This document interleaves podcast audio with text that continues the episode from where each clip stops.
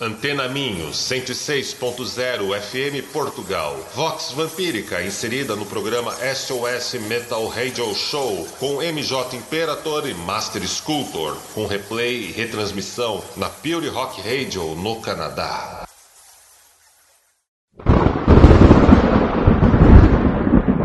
Estamos sob o longo e aveludado manto negro da noite.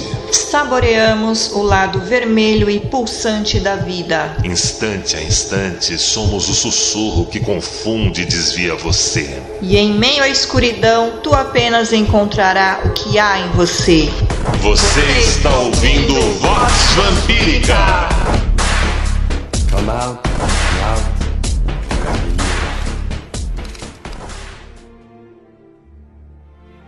Filhos e filhas do Selvagem Jardim, sejam bem-vindos a mais uma edição da Vox Vampírica, especialmente feita para Portugal. Eu sou o Lord A. Eu sou a Shembra Sahasra.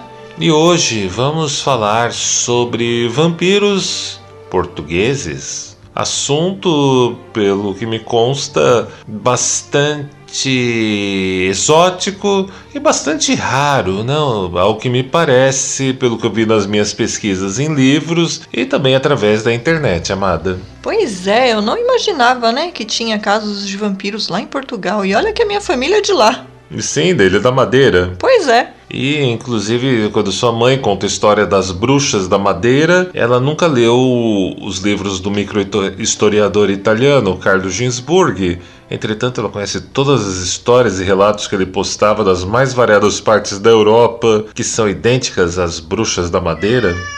Sim, em nosso estúdio da Vamp Tower, que fica em um sobrado com mais de 100 anos aqui em São Paulo, do Brasil, nós dividimos ele com 5K. Eventualmente eles fazem participações em nosso programa, como agora, nesse momento. Pois é, amado, você estava falando, né, que minha mãe ela conta muita coisa de lá, né, da época que ela era jovem lá na Ilha da Madeira. Nossa, assim, eu lembro quando eu era mais nova, eu ficava de cabelo em pé com as coisas que minha mãe conta. E são histórias interessantíssimas, né? Mas vamos, vamos, vamos à pauta aqui de hoje, porque é uma pauta extensa. Mas não estamos aqui para falar de bruxas, e sim de vampiros. Exatamente, meu amor. Há um império, há um império forte, as regiões ao seu redor pegam suas influências. Logo, Espanha, Espanha, Espanha é uma influenciadora na questão dos vampiros, pois existe lá várias tradições sobre seres com tendências vampirescas. Nas Astúrias destaca-se a Guaxa, que é descrito como um vampiro velho que mete o único dente que tem e suga o sangue de suas vítimas. Já na Cantábria, o equivalente existe no nome de Guarona. Na Catalunha é a lenda do Deep, um cão vampiro do mal. Nas Ilhas Canárias houve também uma crença em seres vampíricos na forma de sugadores de sangue. Um tal exemplo é dado pela lenda das bruxas de Anaga em Tenerife. Já em Portugal, Portugal, Portugal, Portugal. Eu começo citando para vocês uma autora chamada Maria Leonor Machado de Souza. Ela escreveu um livro, A Literatura Negra ou de Terror em Portugal, entre os séculos 18 e 19. O livro foi publicado em 1978 pela editora Nova Era. O temperamento português inclina-se mais à contemplação lírica do que à ação dramática dramática ou mesmo romântica. Nesse facto, se deve procurar a causa da escassez da ficção original, especialmente do tipo que o negro valorizou. A autora insistirá que a principal causa da escassez de romances góticos é a ausência de lendas nacionais e que os primeiros românticos portugueses lamentaram amargamente. Os castelos portugueses recordavam vitórias guerreiras dos primeiros tempos da nacionalidade e não casos amorosos, casos amorosos com desfechos trágicos, típicos das histórias do romantismo com seu mal-estar para com a modernidade que buscava num passado medieval medieval, encontrar personagens que pudessem redimir aquela vida de interesses escusos. E quanto às almas penadas, e quanto às bruxas, e aos lobisomens, e ainda às damas pé de cabra. É interessante pensarmos que não falam apenas do nacional, mas não foi ao nacional, mas ao romeno que Bram Stoker foi buscar Drácula na Inglaterra. Para a autora do blog hum, Katrina, a gótica são essas posturas da autora, da autora que mencionamos o livro, Maria Leonor, são desculpas inaceitáveis. Basta pensar que o povo português andou na África, nos trópicos, entre os índios do Brasil, entre o canibalismo e a religião tribal. Não foi Lovecraft inspirar-se no exótico? Tanto se inspirou no exótico que até usou os portugueses num enredo bastante intrigante, bastante complexo. Porque para nós, ou melhor, para Lovecraft, nós éramos os exóticos. E amada, o que será que detinha os portugueses entre o 18 e o 19 de se aventurarem nas histórias dos fantasmas, dos vampiros, das assombrações, tantos outros temas que já eram caros à literatura inglesa, francesa e principalmente a alemã? Você ousa desconfiar o que poderia ser? Era basicamente o temor às guilhotinas francesas e a censura que era chamada de vigilância. Fez de tudo para correr por debaixo do pano. Censura muitas vezes imposta por agentes do governo ou até autoimposta pelos próprios autores com medo da repercussão pública e da reação das pessoas para com suas obras. A modernidade cheirava heresia, cheirava escândalo. Um fato importante a observar é que voluntária ou acidentalmente não eram traduzidas para Portugal as novelas que onde haviam intervenções do sobrenatural. E isso se dava por uma razão muito curiosa. Para os censores portugueses, ou a vigília, como era conhecida, qualquer menção ao sobrenatural era uma menção à classe governante, aos regentes, aos regentes do país. E enquanto pensamos a respeito disso, como isso pode ter influenciado e, e até hoje talvez possamos colher consequências disso, vamos com um bloco musical.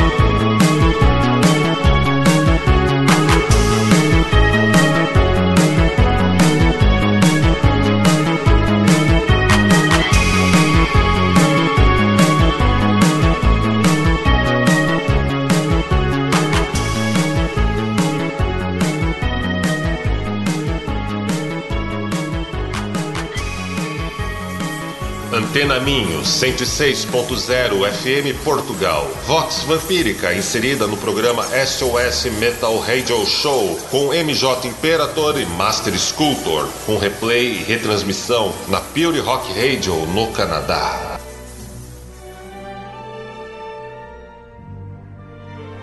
Ouviram Soft Kill Weird junto com Rapax When the Marble Falls.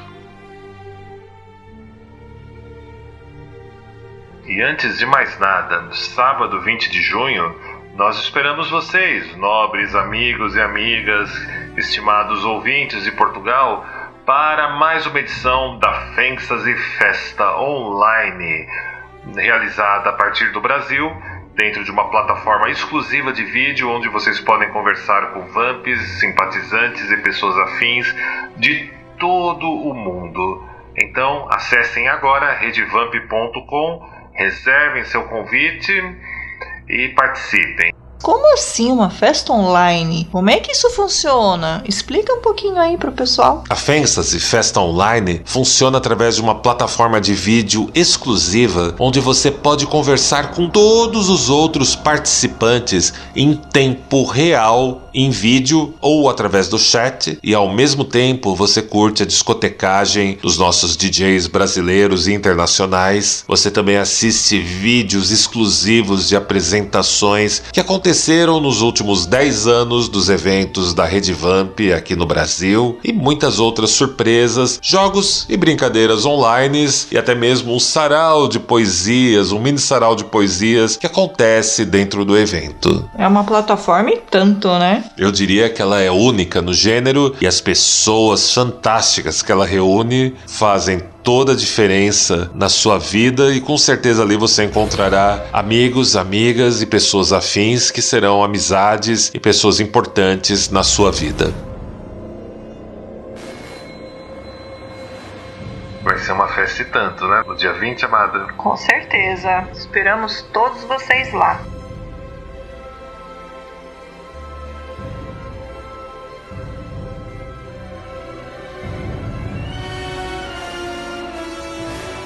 E hoje, atendendo pedidos de nossos nobres amigos MJ Imperator e Master Sculptor, ousamos nos aventurar na questão dos vampiros em Portugal, seja na literatura quanto também na cultura pop em diversas expressões. No bloco anterior, para resumirmos, contamos que as histórias sobrenaturais tão caras a nossos pares na Inglaterra, na França ou na Alemanha não eram traduzidas pelos portugueses, pois sofriam a intervenção dos vigias ou o que conhecemos hoje como como censura. E era uma censura muitas vezes imposta pelo governo e outras autoimposta pelos próprios autores e tradutores, pois eles temiam perseguição de cunho social ou político por conta daquelas obras. A associação mais simples e mais comum consistia no simples fato de que, para os censores, toda e qualquer menção a personagens sobrenaturais, principalmente vampiros, eram tomadas como crítica aos os governantes daquele período. Algo bastante incomum, bastante, bastante estranho, até mesmo para nós, vampiros e vampiras aqui do Brasil. E é um tema, é um tema interessante para explorarmos, né? Eu particularmente estou me guiando duas autoras portuguesas. A primeira é Maria Leonor Machado de Souza, que em 1978 publicou a literatura negra ou de terror em Portugal entre os séculos 18 e 19. E a segunda é uma blogueira chamada Katrina a Gótica, que postou comentários sobre esse livro da Maria Leonor, agora bem mais próximo da década corrente que vivemos. Mas de volta ao passado, a obra mais notável em Portugal, ligada ao sobrenatural, acaba sendo Olinda, ou A Abadia de Cumor Place, de 1848, de Antônia Gertrudes Pusset, repleta de traições, castelos, subterrâneos, masmorras, ruínas, narcóticos, fugas acidentais, salteadores, mortes, tempestades. E sabe o que, amada? O quê? Um espectro pavoroso e nefasto. Era uma obra hum, fantástica. Nada do terror gótico faltava a essa história. Mas note que as histórias de terror muitas vezes eram escritas em versos. Você tem ideia disso? Ao invés de escreverem uma narrativa, uma prosa, era uma história can praticamente cantada em versos. Bem interessante, né? Sim, extrema, ao mesmo tempo interessante, mas ao mesmo tempo você consegue imaginar um romance como Drácula de Bram Stoker, com as longas cartas e narrativas, você suprimindo tudo aquilo, escrevendo tudo aquilo em prosa, não ia ficar estranho? Tem que ter muita criatividade. Eu acho que é perder muito, né, da característica do romance. Outro nome, Aires Pinto de Souza de Mendonça e Menezes, autor de Rui de Miranda e Duplessis e o seu Castelão, ambos góticos. Esse último tem menos interesse, porque o ambiente nos é estranho. Luís XI, um monstro de malvadez e insensibilidade, nada diz ao coração lusitano. Rui de Miranda, cuja ação se desenrola na época da grande batalha de Alcasquibir, é um romance intenso, um romance que apela à nacionalidade e ao histórico. O sobrenatural tentou Herculano, que nos deu a dama pé de cabra em O Monge de Cister. É difícil delimitar os processos góticos. São muito as dívidas de Eurico à literatura de terror, mas o traço que dá a Herculano especial relevo no quadro geral da ficção negra, da ficção do terror, é o interesse com que ele foca as lutas interiores dos seus heróis, o terror psicológico, as tempestades das paixões exacerbadas que arrastam Vasco ao crime e Eurico ao desespero. Nisso, Herculano é não só importante na literatura de terror do século XIX, mas também como precursor das modernas tendências que estudam os subterrâneos da alma. De 1914 a 1916, publicou Mário Sá de Carneiro as suas novelas, nas quais surgem em profusão elementos de todas as fases da literatura de terror, desde o ambiente gótico fantástico até o ambiente negro, sombrio, mais moderno, dos arcanos da alma. E ainda nesse contexto a gente poderia falar de Fernando Pessoa, mas dele, dele não falaremos hoje. Reservaremos o grande poeta lusitano e seus alter egos para futuras edições. Vamos agora com o bloco musical. Antena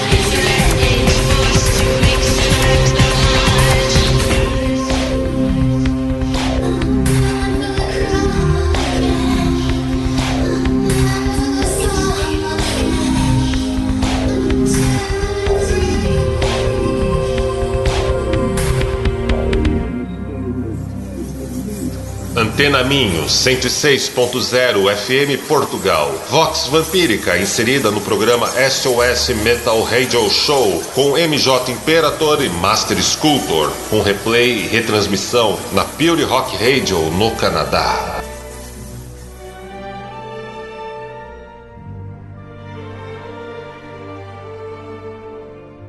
Ouvimos Kiasme com Isolated. Amado, mas onde é que está a literatura fantástica e o sobrenatural nacional? Só que não existe, pois aqui é que tenho dificuldade em acreditar. Pelo que li da tese desta autora, da que a gente estava falando anteriormente, e pelo que eu conheço desde que existe internet, sempre existiu e sempre existirá, mas não chegou a ser publicada. Entretanto, no século XX, houve uma outra censura que eu já sou antigo bastante para explicar. Durante o século XX, os escritores não faziam outra coisa senão escrever sobre vampiros, não é mesmo? Como fez Zeca Afonso. Grande músico português. São estes vampiros que fazem com que os escritores ficcionem sobre os outros vampiros, os que sugam sangue e que não existem. Durante o século XX, dizia eu, a intelectualidade portuguesa tinha os vampiros à perna e não fazia outra coisa senão escrever sobre eles. Contra o regime, privilegiaram-se as obras políticas, as censuradas, as proibidas. Talvez não tenha surgido terror terror sobre o terror existia de fato. Esse é um ponto interessante. O vampiro, então, era aquela crítica que a gente falava, era escrito como em teor de crítica social mesmo, né? Por isso que uhum. tinha todo aquele embate, né? E foi essa a pior censura que se passou no século XX em Portugal. A censura das editoras. Talvez o terror até passasse o crivo do lápis azul, mas não passava nos intelectuais das editoras. Monstros marinhos? Extraterrestres? Terrestres? Oh, amigo, vá lá para casa e escreva alguma coisa de jeito, uma coisa anti-Salazar, mas que passe na censura, que é o que as pessoas querem ler. E como eram as editoras a ditar o que as pessoas queriam ler, aconteceu que se chegou a este extremo de que algumas pessoas tenham de ler literatura estrangeira porque não gostam da literatura portuguesa. Foi como na música, e lá voltamos sempre à música música. Enquanto foram as editoras a ditar o que as pessoas queriam ouvir, lá tivemos o nacional cansonetismo. Felizmente que a maioria de vocês que me ouvem por aqui não sabe do que falo, não é mesmo? E alguma música de intervenção, a socapa, mas Deus nos livrasse de aparecerem aqui uns Rolling Stones da vida, pouca vergonha, ou uns Black Sabbath, cruzes credo, porque isso eram coisas feias que os portugueses não queriam ouvir. Só depois do 25 de abril começamos a ter direito ao punk e finalmente lá apanhamos o comboio. Na literatura, meus amigos, passou-se exatamente o mesmo. Alguém achava que algumas coisas eram feias, como se diz às crianças, e que não eram para ser lidas. Se vamos ainda apanhar o comboio, eu acredito que sim. Com a literatura, porque de mais difícil acesso do que a música que passava na rádio pirata e eram para todos, que se gravava no cassete, lembra da época do Nossa, cassete? Como esquecer.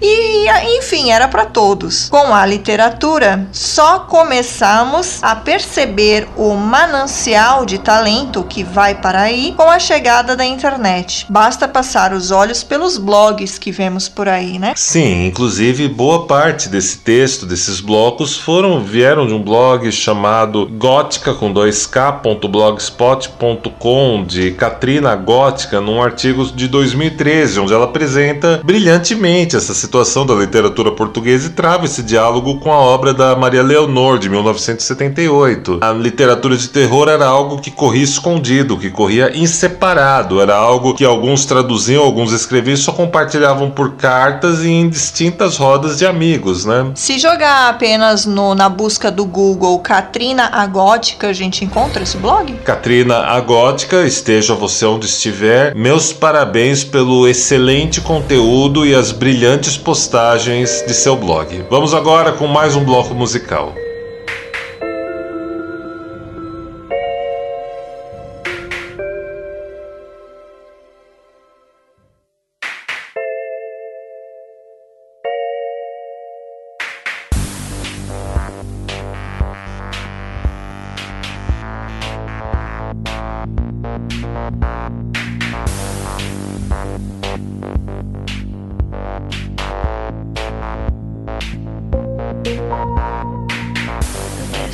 days close by every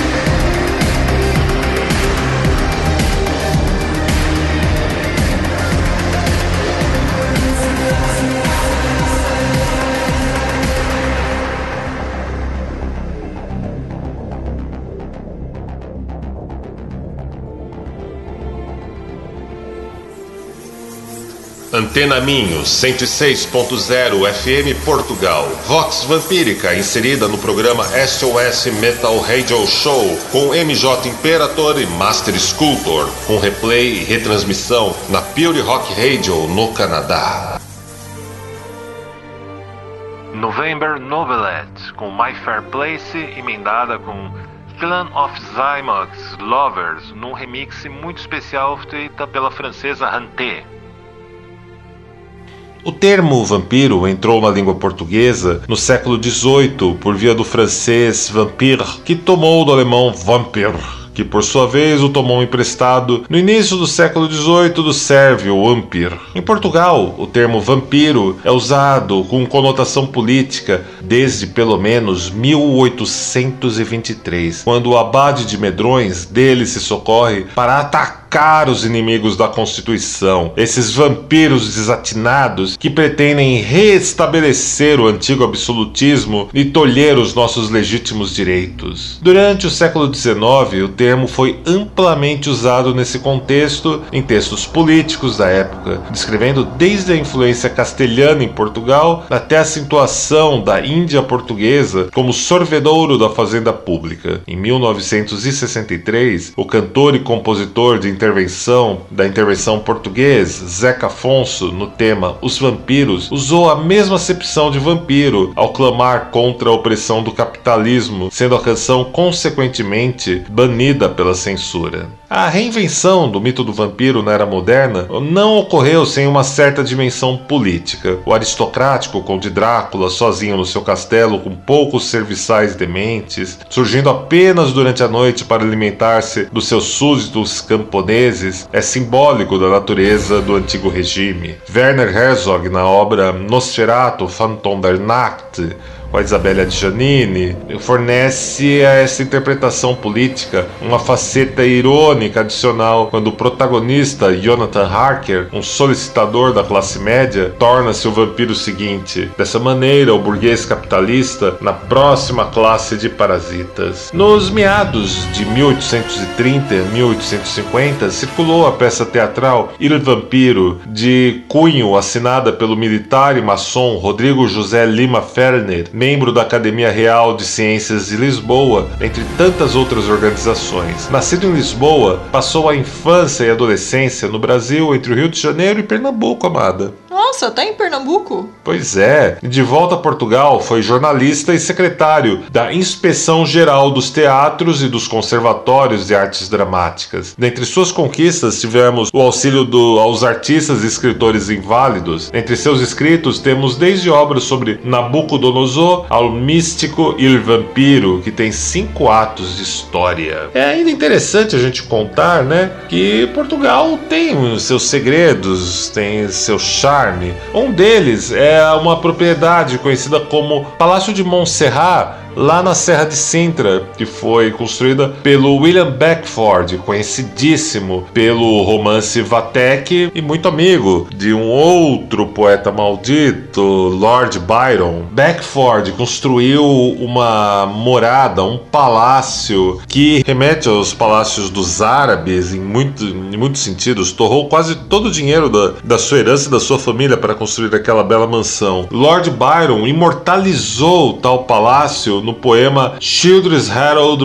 Pilgrimage, de 1812. E o romance Vatek é uma obra interessantíssima, e uma obra, um cânone do gótico, do romance gótico, indispensável para todos vocês. Outra curiosidade interessante sobre vampiros é que, para alguns jornalistas ingleses, a Universidade de Coimbra e lá há uma vila de estudantes chamada Barata. E para esse jornalista inglês, quando ele vê os alunos da Universidade de Coimbra trajando suas longas capas negras, ele se recorda da imagem de vampiros por toda parte. E aí ele vê a música, o fado, que é muito apreciado na cidade, nessa cidade ali, Barata, na Universidade de Coimbra, aquele vilarejo com ruas estreitas, as pessoas de capas negras e os estudantes, é uma cidade universitária, passando a noite em suas baladas e suas festas, sempre trazendo aquelas capas negras que fazem parte da indumentária e do uniforme, que é, como eles dizem, o de praxe daquela cidade, daquela universidade que está inativa desde 1290, meu amor. Nossa, 1290 é tempo pra caramba, né? Sim, imagina aqueles jovens de capas negras na neblina, indo de um lado pro outro na calada da noite. Se fosse em outras épocas, talvez a comparação mais óbvia seria o Dr. Fausto de Goethe. Uau. Que também fez um pacto. E Faust é, merece uma edição especialmente preparada com muito amor, amor sombrio para vocês, por nós da Vox Vampírica.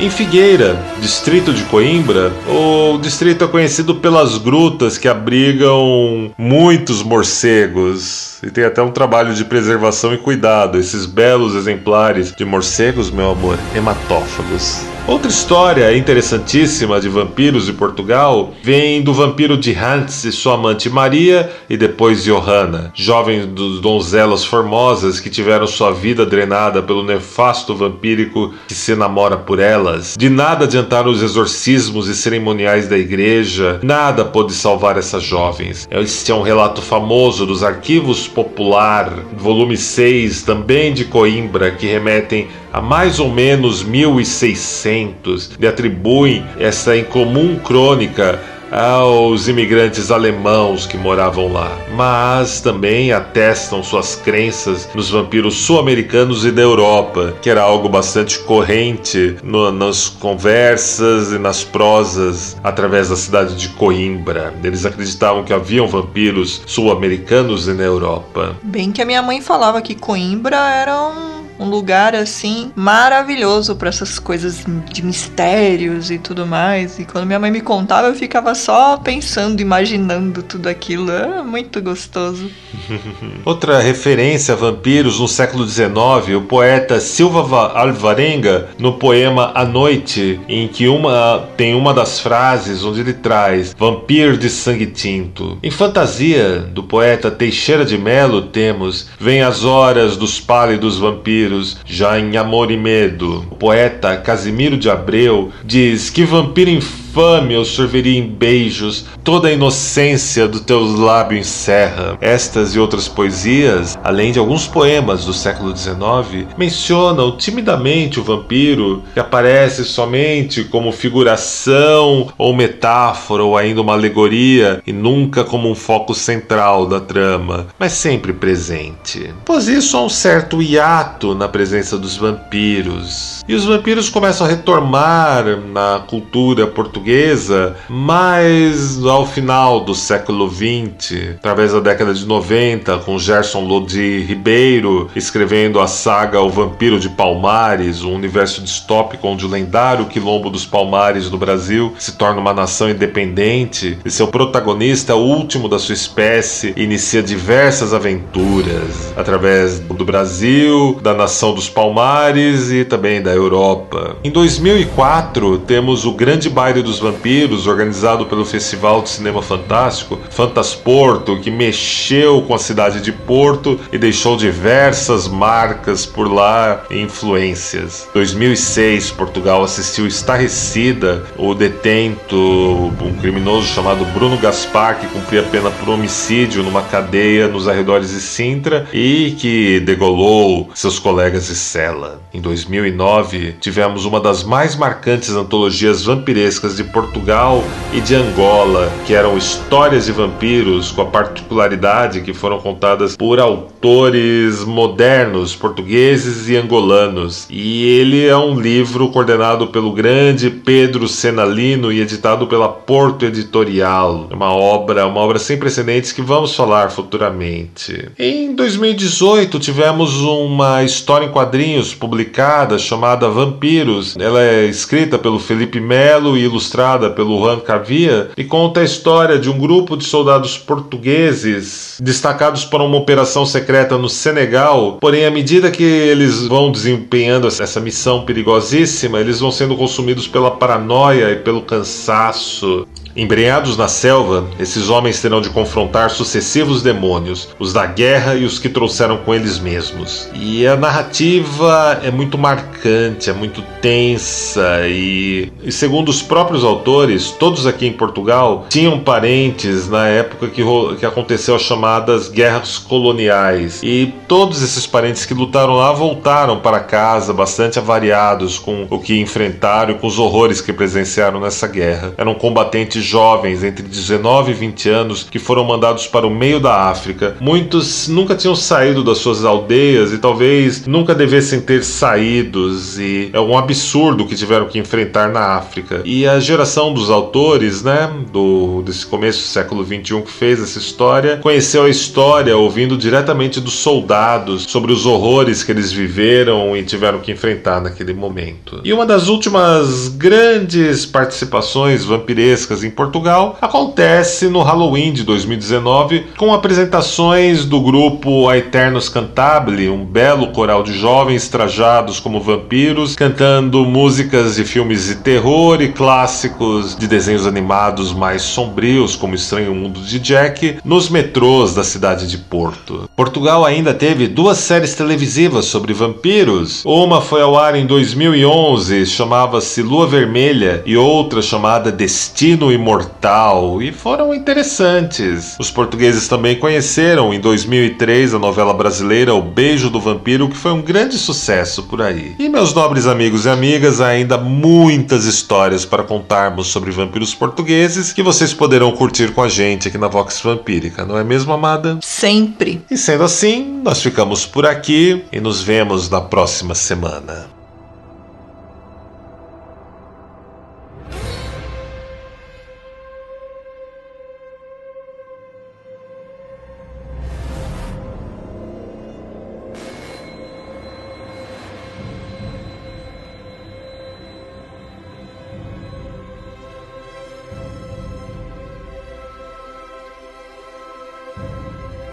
E agora entrego cada um de vocês a ela, a senhora da coroa de papolas, no seu abraço marmório e deletério, ela que rege sob o longo e aveludado manto negro da noite.